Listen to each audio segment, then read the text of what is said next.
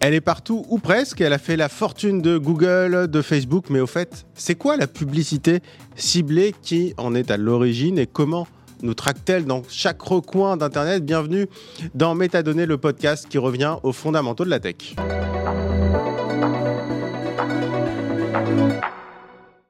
Bonjour Paul-Olivier Delay. Bonjour. Merci beaucoup euh, d'être avec nous. Euh, vous êtes euh, mathématicien de formation, directeur de l'entreprise Estia et un grand spécialiste hein, de l'usage des données personnelles de façon générale. On va en parler tout à l'heure. Vous avez été entre autres plus ou moins à l'origine quand même, rien que que de l'affaire Cambridge Analytica, hein, dont on va parler tout à l'heure. Mais je voulais qu'on revienne sur la publicité ciblée, parce que ça devient un réflexe, c'est dans notre quotidien, on l'a tous accepté finalement. Mais je voulais un peu revenir sur justement ses origines et aujourd'hui où on en est avec euh, cette pratique. Mais déjà, revenons à l'essentiel.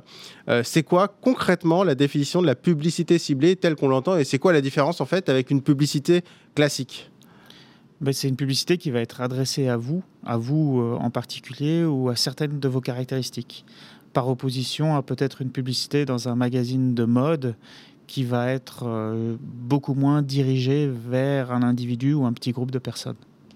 Donc on va avoir besoin d'informations. Alors juste une question d'ailleurs, ça date de quand euh, la publicité ciblée sur Internet? Parce que alors, la publicité ciblée, en fait, c'est déjà un peu le cas dans des magazines. Bah, si vous prenez un magazine féminin, bah, ça va être de la publicité euh, pour les femmes, masculin. Enfin, je, caricature. Hein. Euh, bah, un magazine de voitures, je vais avoir des voitures. Donc, c'est déjà un peu de la publicité ciblée, finalement. Euh, mais est-ce que vraiment c'est aussi vieux qu'Internet, la publicité ciblée? Parce que moi, j'ai l'impression, quand j'ai commencé à utiliser Internet à la fin des années 90, c'était des pubs qui ressemblaient à celles dont, dont vous me parlez. Est-ce que finalement, c'est arrivé plus tard? En fait, la publicité ciblée, ça vient déjà avant Internet. Donc ça vient justement de ces magazines. Il y avait des gens qui, souscrivaient euh, le magazine de la bonne ménagère à l'époque, le magazine du, bon jardinier, etc. Et puis, euh, ces, personnes qui envoyaient des magazines de démarchage se sont rendues compte qu'en fait, ils pouvaient échanger leur liste euh, entre eux pour commencer à cibler bah, les gens qui étaient intéressés par tel sujet et tel autre mmh. sujet. Donc croiser les bases de croiser les bases de données. Donc s'ils n'étaient pas en compétition directe, ils pouvaient croiser pour pouvoir pour arriver à cibler plus précisément les gens. Mais après, euh, effectivement, Internet a été lancé. C'était plutôt un espace d'ouverture, mais pas forcément commercial. Et c'est seulement plus tard que cet angle de commercial, de ciblage publicitaire est arrivé. Et un des moments clés, c'était le cookie et la nature, euh, la manière dont le cookie peut collecter de l'information qui va après voyager avec vous. Alors, je veux qu'on revienne vraiment sur cette notion de cookie. Mhm. Euh, d'ailleurs, pour l'anecdote, euh, c'est fréquemment l'une des pages Wikipédia les plus consultées en France. C'est quoi les, gens ont envie de savoir ce que c'est qu'un cookie? Parce qu'on en parle toute la journée, enfin dans la tech évidemment. Mais est-ce qu'on peut revenir vraiment très bêtement, très basiquement à ce que c'est qu'un cookie? Oui, alors. À part un petit biscuit, évidemment. Bien sûr. Donc, c'est de l'information qui va être euh, réceptionnée par votre navigateur et qui va être euh, stockée sur votre appareil à vous. Et euh, c'est de l'information en général. Après, ce qu'on y met, bah, ça peut dépendre. Ça peut être par exemple votre préférence, que vous préférez des pages en espagnol plutôt qu'en français. Mais c'est ça, ça c'est lié à quoi? C'est lié à, chaque site internet? Voilà, donc il y a chaque site ou sous-domaine, c'est un peu plus compliqué, mais il y a une sorte de, de, domaine qui est lié à un site, si vous voulez, qui va avoir le droit d'aller poser des informations dans votre navigateur et qui va rester sur votre appareil. Et après, d'aller plus tard le reconsulter. Donc euh, vous aurez une préférence pour euh, un site en espagnol, que le site soit présenté en espagnol. Donc ça, c'est plutôt positif. Mais à un certain moment, il y a eu euh, dans, les, dans les standards utilisés sur le web, il y a eu une sorte de perversion de ce cookie pour permettre une communication entre sites de par l'usage de ce cookie. Donc permettre à plus d'acteurs de lire ce cookie, cette, ce reçu en fait, et du coup, ben, ça est devenu un moyen d'échange pour des informations bien au-delà de juste vos préférences quand vous consultez ce site-là. Donc si je résume en gros, si je vais sur un site allez, de vente de chaussures en espagnol, le cookie, ça va, être ça va être géré par le site sur mon navigateur. Il va noter, un, que je choisis le site plutôt en espagnol, si je parle espagnol. Ce qui est plutôt positif. Ce qui est plutôt positif parce que ça m'évite de rechanger la langue. Euh, s'il y a une paire de chaussures que j'aime bien, je la mets dans mon panier ça, ça va être dans le cookie. Comme ça, quand je rouvre, elle reste dans mon panier. Ça, c'est des cookies, j'ai envie de dire, utilitaires. Mais c'est vrai que du coup, bah, le site, c'est aussi que cette paire de chaussures, si elle est dans mon panier, c'est que je l'aime bien et que peut-être que ça intéresserait d'autres gens. En gros, si je résume, c'est à peu près ça. En gros, c'est ça. Mais c'est aussi, depuis, euh, l'écosystème a évolué euh, drastiquement. Donc en fait, ce que les sites font, c'est qu'ils permettent à des acteurs tiers qui se spécialisent dans la publicité ciblée d'aussi mettre eux-mêmes de l'information dans votre navigateur via toute une, tout un système de permission extrêmement complexe. Et donc en fait, c'est le site où vous consultez pour avoir des chaussures. Il va aussi permettre à des tiers d'aller rajouter des informations dans son cookie sur vous qui va permettre à une régie publicitaire d'après tracer votre intérêt dans les chaussures. Donc c'est comme si je rentrais dans une boutique, j'essaie à chaque fois de faire des analogies pour que ce soit le plus clair possible. C'est comme si je rentrais dans une boutique, allez, on reste sur les chaussures. Je rentre dans la boutique de chaussures, il y a euh, un directeur ou une directrice marketing qui regarde un peu mes habitudes, qui, qui travaille pour la marque. En fait, il laisse rentrer aussi plein d'autres gens dans la boutique qui vont regarder mes habitudes pour servir à d'autres entreprises et ils vont revendre ces données-là. Donc vous rentrez dans la boutique avec votre passeport vierge, et puis en fait, euh, à l'entrée, vous devez la confier à la directrice marketing ou au directeur marketing qui va regarder un petit peu ce que vous faites. Et puis de temps en temps, qui va passer ça à un tiers pour pouvoir tamponner votre passeport euh, avec les différents rayons que vous avez consultés. Vous sortez de la boutique, on vous rend votre passeport. Donc ce passeport va voyager avec vous. De telle sorte que quand vous rentrez dans la boutique d'en face, vous redonnez votre passeport. Et le directeur marketing de cette nouvelle société va pouvoir consulter votre passeport et l'ouvrir à des tiers qui peuvent être les mêmes que ceux qui étaient dans la première boutique. Mmh. Et du coup, vous rentrez dans la deuxième boutique et euh, ce tiers sait que dans la première, vous étiez déjà intéressé par les chaussures. Voilà. Et il sait que j'ai regardé que des chaussures rouges dans la première boutique, du coup, il va tout de suite me sortir les, chaussures rouges. Alors, par exemple. évidemment, sur, le, sur Internet, ça veut dire quoi concrètement? Euh, Parce qu'on a tous déjà vu ça. C'est je vais sur un site, on reste sur les chaussures, je vois une paire de chaussures de basket rouge qui me plaisent bien.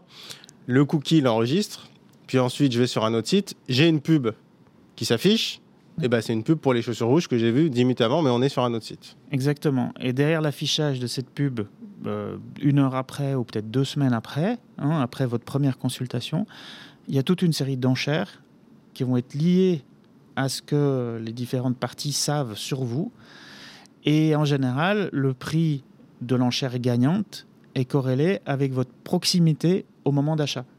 C'est-à-dire que si vous imaginez l'analogie de la boutique, hmm. si non seulement vous regardez les chaussures rouges, mais en plus vous les prenez, vous allez jusqu'au guichet et vous êtes sur le point, vous sortez votre portefeuille, votre carte de crédit, et puis qu'en fait vous dites bah non, je vais, je vais résister. On était à ça de les acheter. Voilà, donc l'analogie sur Internet, c'est vous le mettez dans votre panier, vous êtes en train de commencer à remplir le formulaire pour le faire envoyer. Et puis finalement, passer à autre chose, on n'est pas sûr à 100%, on l'a tous fait mille fois quoi ça. quoi que ce soit, c'était dans votre panier, vous étiez juste à rien, à un cheveu de l'acheter, ben, la valeur de cette information est énorme parce que vous étiez prêt à acheter des chaussures à 50 euros ou 100 euros, 200 euros, peu importe.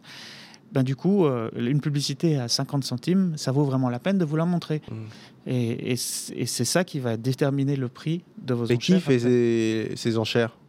Ah ben, Une multitude d'acteurs qui ont chacun leur rôle. Donc ça peut être euh, un rôle de, place d'enchère, vraiment. Il euh, faut imaginer la bourse de New York, la bourse, de, la bourse des publicités ciblées, où euh, il y a une action Raphaël, une action Paul Olivier, une action pour, pour vraiment faire une vente aux enchères de votre attention. Donc il y a une entreprise qui dit euh, Moi j'ai des chaussures à vendre, euh, je veux faire de la pub. Qu'est-ce que vous avez comme personne qui est intéressée par, par des chaussures qui ressemblent aux miennes? Voilà, donc c'est la même analogie que la bourse. Cette entreprise ne va pas le faire directement, elle va passer par des brokers, des intermédiaires, pour interagir avec une multitude de places de marché, pour trouver les bons vecteurs d'attention en fait, pour euh, le meilleur, le meilleur pack d'attention au moindre coût, le plus efficace possible pour pouvoir essayer d'écouler leur, euh, leur publicité ou leurs produits. Et on parle souvent, alors ça c'est les cookies, donc c'est on va dire le terme plus standard, euh, mais ces publicités, je disais qu'on les retrouvait en général quand on naviguait, on les retrouve aussi quelque part, c'est sur les réseaux sociaux. Je pense notamment à Facebook. Euh, très souvent, euh, si je vais naviguer, euh, on va changer, je regarde une tondeuse à gazon euh, ou un barbecue, je vais le retrouver ensuite sur Facebook.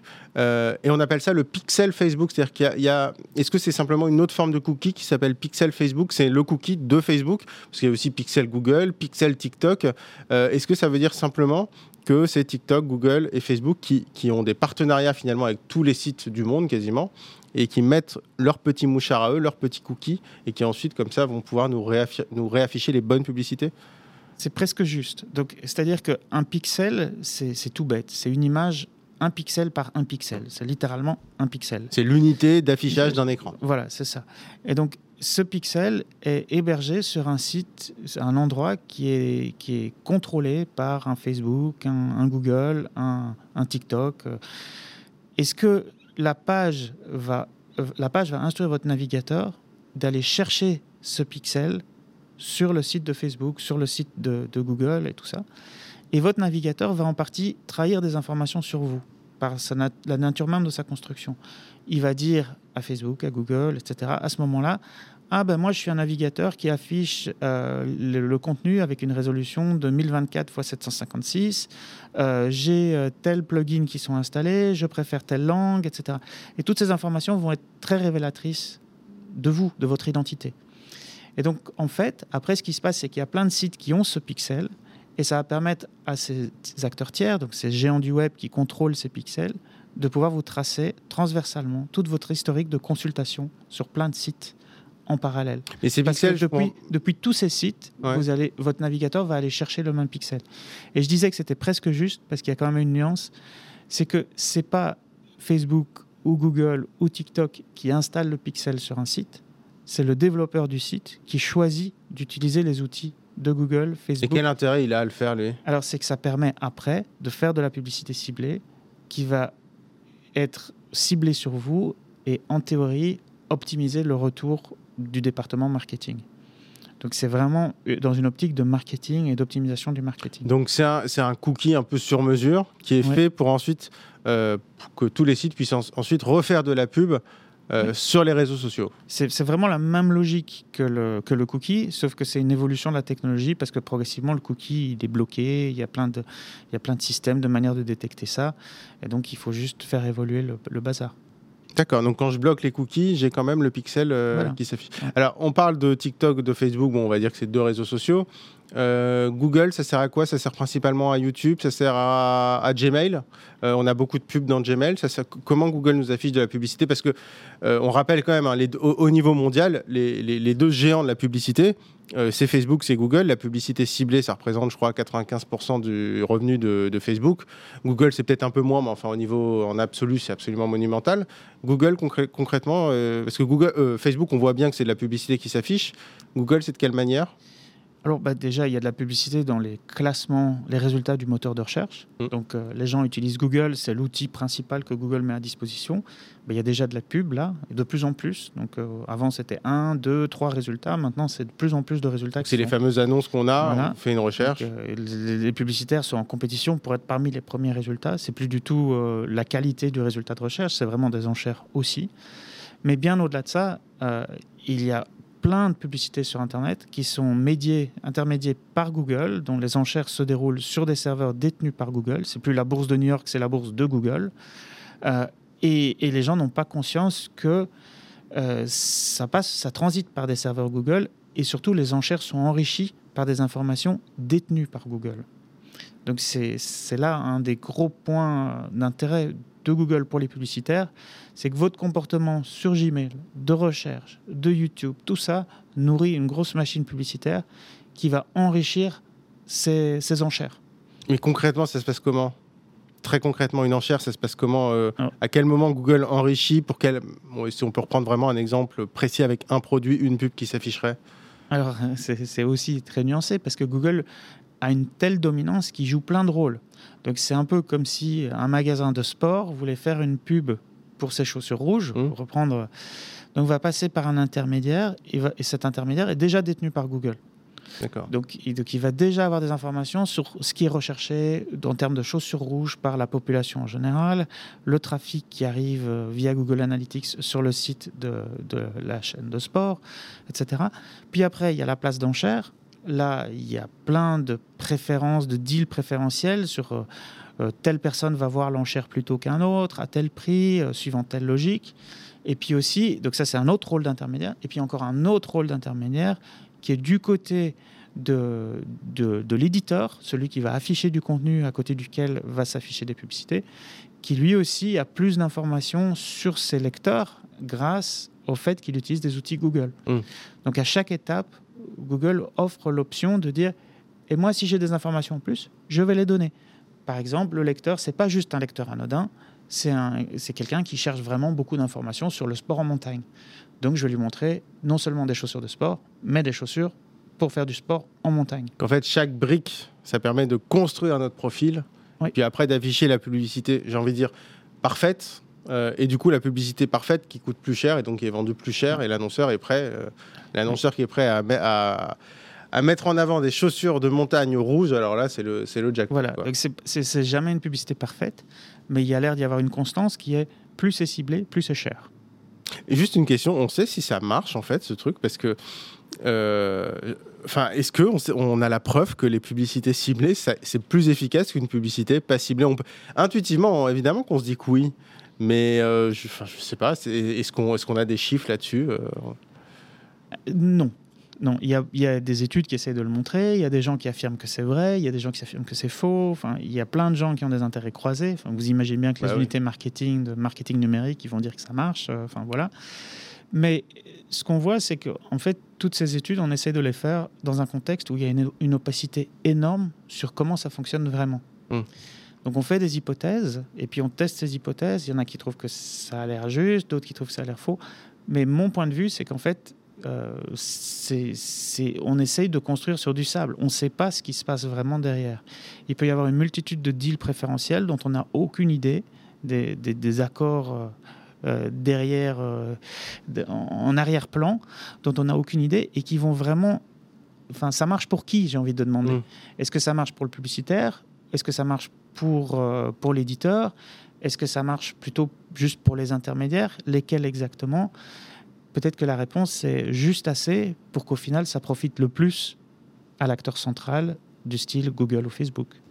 Oui, parce que moi, euh, effectivement, si je veux une paire de chaussures, mais enfin, je, me dis, je sais à peu près à quoi ressemble le modèle, mais en même temps, euh, les bons marketeurs, entre guillemets, ils savent créer le besoin et ils savent faire des pubs pour un produit dont vous n'avez pas besoin, dont vous ne vouliez pas, et finalement, vous allez en vouloir quelques, quelques minutes plus tard. Donc c'est vrai que finalement, en fait, ce qui est, ce qui est quand même assez fou, c'est que c'est quand même un marché à pas, plusieurs milliers de milliards de, dollars, hein, je, mhm. suppose. Hein.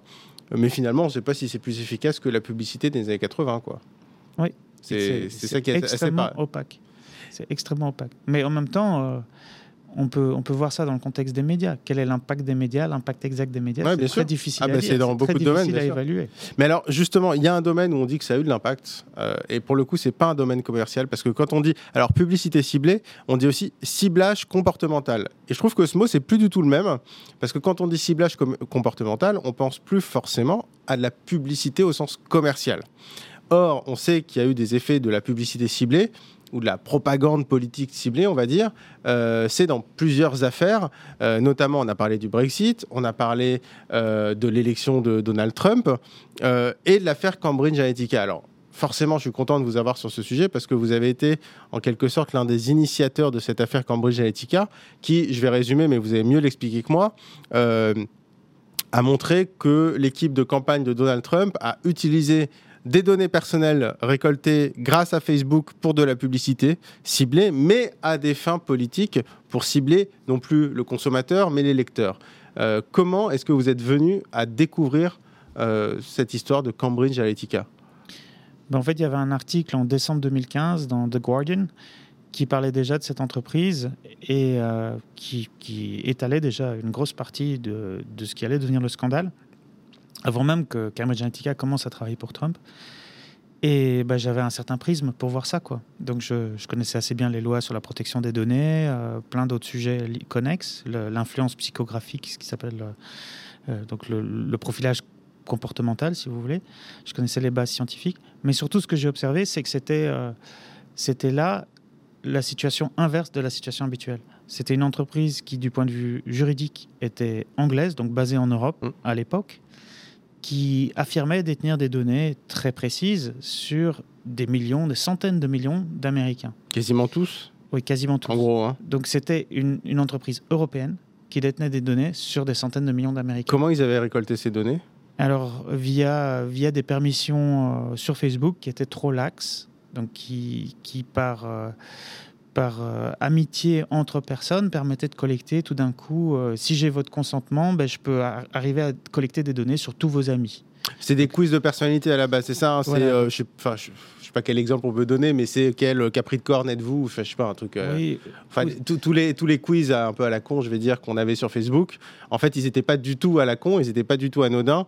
On remplissait ces quiz, mais par contre, à l'époque, Facebook était quand même très laxiste euh, sur les données personnelles. Et en fait, dès qu'on acceptait de donner ces informations pour remplir le quiz, en fait, on autorisait d'aller chercher les informations de nos 400, 500 amis. Donc en fait, c'est exponentiel.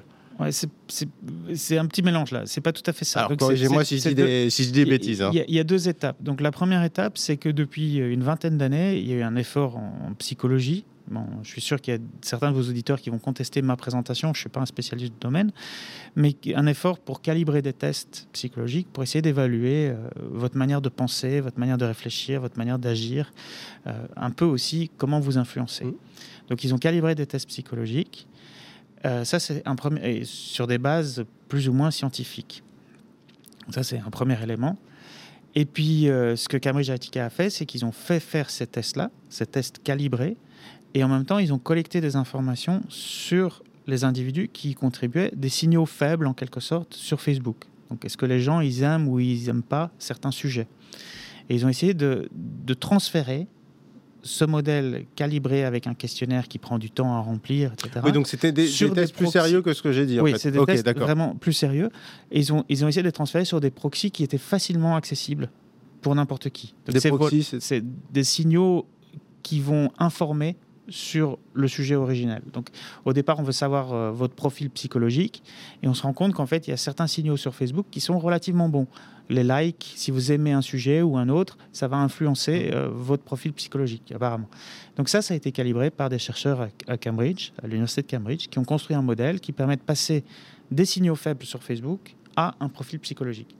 Donc ça, c'est une première composante. Donc, juste, je résume cette partie-là. Euh, je like telle musique, telle politique, euh, tel livre, euh, telle page de tel humoriste. De ça, le, la promesse était de dire bah, on va vous dire comment est psychologiquement cette personne. Voilà. Ok. Pour dire en gros que Facebook, ça explique à quel point ils savent tout de nous. Quoi. Voilà, donc ça c'est un angle. Et, et, par exemple, la manière dont on montre ça, c'est qu'on montre qu'à partir d'un certain nombre de likes, qui n'est pas tellement grand, hein, on arrive à vous profiler aussi bien qu'un ami. Donc on confronte la manière dont un ami vous profilerait à la manière dont le modèle arrive à vous profiler. Donc ça, c'est un premier angle. Et puis le deuxième angle, sur l'accès aux données nécessaires pour faire tourner ce modèle, ben, il y avait une deuxième composante du scandale qui était justement ces permissions très laxes de Facebook qui permettaient à Facebook de vous faire une proposition, enfin à Facebook ou un tiers qui utilisait Facebook, de vous faire une proposition qui était est-ce que je peux regarder votre profil? Est-ce que je peux regarder ces signaux faibles sur votre profil? Mais aussi sur le profil de tous vos amis qui n'étaient pas conscients de cette viralité en fait du consentement. Donc ça veut dire que je l'avais pas bloqué. Donc j'autorise enfin le Cambridge Analytica à regarder à l'époque ils autorisaient Cambridge Analytica à regarder tous les likes de tous mes amis. C'est ça, exactement. Ce, qui, est, ce qui paraît un peu hallucinant aujourd'hui, mais en fait, on, euh, Cambridge Analytica demandait la permission ou un, un intermédiaire pour Cambridge Analytica demandait la permission à toutes les personnes qu'ils avaient payé pour remplir ce formulaire d'aussi regarder comme leur interlocuteur pouvait le regarder, le profil de ses amis. C'était ça la permission qu'on pouvait donner. C'était oui, j'autorise ce tiers, euh, cette entreprise tierce à aller regarder le profil de tous mes amis comme si c'était moi. C'était légal ça à l'époque? Euh, C'est toujours délicat parce que c'est basé sur du consentement. Et donc. L'ami, il n'a pas consenti. Ah bah, il n'a pas, il a pas refusé. Ah ça, c'était la manière dont, on, ça avait été configuré à l'époque. Je me souviens que deux, trois ans avant euh, le début du scandale, donc fin 2015, où, je me rends compte de ce qui se passe, je me souviens avoir vu cette option de consentement et m'être dit waouh, cette structure-là, c'est absolument pas la bah bonne en fait. Qui va aller chercher dans les paramètres pour se dire Enfin, on ne sait même pas en fait qu'on a consenti. On ne sait pas qu'on a consenti si on ne sait pas qu'on peut ne pas consentir. Voilà. Donc, ils ont changé les, paramètres par défaut. Ils ont ils ont restructuré leur consentement. Ils ont permis d'autres choses sur les développeurs d'app pour les développeurs d'app, mais ils ont ils ont ils ont fait une sorte de fuite des permissions vers euh, permettre le maximum pour les développeurs d'applications. Alors une fois que Cambridge Analytica a recensé ces millions de données sur des électeurs potentiels américains, je dis électeurs puisqu'après là on se retrouve quasiment bah, quelques mois plus tard, hein, avant la campagne de, l'élection 2016 de Trump. Euh, là, comment elles sont utilisées ces données? Voilà. Alors, il y a beaucoup de gens qui pensent que ça a été utilisé pour construire la publicité parfaite pour vous. En fait, je pense que c'est beaucoup plus subtil. Ça a été utilisé pour faire de l'ingénierie de la viralité. Donc, c'est un, un peu arriver à construire une publicité, pas pour vous convaincre de voter pour Trump versus un autre candidat, mais plus pour vous convaincre de générer du trafic, de repartager, de faire une multitude d'autres actions beaucoup plus, euh, beaucoup plus petites, mais qui contribuent à faire circuler le contenu beaucoup plus. En plus, il y a eu un couplage explicite entre l'utilisation de Facebook et avant l'élection, enfin pendant l'élection, pendant le, processus de, campagne, de coupler ça à du revenu. Parce que Trump, ça avait l'air anodin, mais il vendait des casquettes rouges. Mm. Donc le plus, plus il y avait de gens qui passaient sur Facebook pour aller après acheter des casquettes rouges, plus il y avait de l'argent qui rentrait dans les caisses de Trump qu'ils étaient prêts à redépenser sur Facebook. Mm. Et de dire, ah ben maintenant, retrouvez-moi des gens qui, à ce stade-ci de la campagne, sont prêts à payer 40 dollars pour une casquette rouge. Et ça, c'était de l'argent qui était versé dans les poches de Facebook. Donc c'était un incitant à reconstruire toute une, tout un pipeline de vente, tout un. Oui, ils ont fait tout un écosystème. La fameuse casquette euh, Make America Great Again. Voilà. Euh, finalement, elle a permis de réinvestir sur Facebook. Exactement. Et, du coup, d'encourager Facebook à redistribuer le contenu un peu plus en amont de la vente. D'accord. Donc, et donc de faire circuler de l'information sur, sur le candidat Trump. Donc quand on me demande si ça a eu un impact, quand je déconstruis cette ingénierie de la viralité, je peux garantir moi personnellement que ça a eu un impact parce que j'ai passé tout 2016 à essayer de l'expliquer aux journalistes et avoir en parallèle les journalistes, peut-être que vous en souviendrez, peut-être même que ça a été votre cas, qui allaient à aux nouvelles, à la télé, à la radio et tout ça, pour raconter on ne comprend pas comment Trump a un tel écho sur les mmh. réseaux sociaux. Donc c'était et du coup, il ne faisait qu'amplifier le phénomène. Donc rien que le fait que des journalistes interviennent à la télévision pour parler du fait que cette campagne avait un tel écho sur les réseaux sociaux, c'est déjà un effet. C'est déjà un effet et qui ne fait qu'amplifier le phénomène. Mais parce qu'on a aussi entendu que euh, Trump, euh, vous disiez que c'était pas de la publicité ciblée euh, classique, mais qu'ils avaient, ils avaient pu investir aussi sur des, des, électeurs indécis, par exemple. Est-ce que ça a vraiment été utilisé pour ça? On dit qu'ils savaient à peu près. Ils investissaient pas pour les électeurs qui étaient totalement pro Hillary Clinton parce que ça ne servait à rien totalement pro-Trump, ça sert à rien d'investir, ils sont déjà convaincus. Mais c'est justement les fameux électeurs qui sont un peu entre les deux. Et on a beaucoup dit que ces données de Cambridge Analytica, ça avait servi à cibler ces électeurs-là. Est-ce que c'est vrai? L'un n'exclut pas l'autre. Et effectivement, ça a été dans les documents, ils ont essayé d'utiliser les données qu'ils avaient aussi pour influencer euh, sur le vote, sur la, pour plutôt pour influencer le, le fait d'aller voter, plus que influencer que les gens euh, pensent d'une manière ou d'une autre, mais est-ce qu'on veut que cette personne-là, étant donné son, ses, préférences politiques, est-ce qu'on voudrait que cette personne-là aille voter ou qu'elle n'aille pas voter? Donc, d'avoir une influence là-dessus. Donc dire les électeurs qui sont plus intéressés par les sujets sociétaux, etc., et qui seraient susceptibles de voter Clinton, dire euh, les politiques ne s'occuperont pas de vous, ça sert à rien d'aller voter. forcément, si l'abstention est plus forte chez les autres que chez nous, toute personne qui voulait voter pour Clinton et qui n'a pas, qui serait été sa préférence, mais qui n'a pas été voté, ben, ça a la même valeur qu'un vote, pour Trump. Donc c'est. Et Clinton, ils n'ont pas eu cette idée, enfin, ils n'ont pas réussi à jouer de la même façon. Ils ont... Donc ça, c'est clair que les campagnes n'ont pas opéré de la même manière au niveau numérique. C'est aussi clair que la campagne de Trump a eu un retour par, par, euh, par dollar en termes d'impression, en termes de clics, qui est complètement hors de proportion par rapport à ce que des marketeurs habituels dans la sphère euh, commerciale ont. Mais c'est normal. Et ça, c'est grâce à ces fameux tests psychologiques de publicité comportementale. En partie, mais aussi, quelle est la dernière fois que vous, vous avez partagé une publicité pour du dentifrice? Jamais, ça ne se fait pas. Par contre, pour une cause, vous êtes journaliste, c'est peut-être un peu plus particulier, mais pour le grand public, partager une publicité pour une cause ou un, homme ou une femme politique, c'est pas la même chose. Mm. Donc cet effet de viralité est beaucoup plus important dans le contexte euh, politique que dans le contexte du marketing commercial habituel. Et c'est exactement ce levier-là qu'ils ont essayé d'utiliser. Et on juge sur pièce, on juge sur le résultat, sur les impressions qui sont bien au-delà de euh, même ce que les gros, les gros groupes de presse arrivent à obtenir sur les réseaux Grâce à l'étude des tests psychologiques, ils ont réussi à faire des publicités qui parlaient aux gens, assez clivantes en général sur les réseaux sociaux, c'est assez radical. Et une publicité payante, ça a été partagé. Et, et, avec en plus derrière les ventes de goodies, etc., qui ont en plus alimenté l'achat de nouvelles publicités. Et ce qui a été montré aussi, c'est qu'ils avaient vraiment une idée de test hyper agile. Donc au sens, on répète tout le temps nos tests et on apprend de ce qu'on a fait. Donc toutes les cinq minutes, ils définissaient une nouvelle stratégie de distribution. Donc ils avaient des listes d'électeurs, enfin des listes de comptes sur Facebook.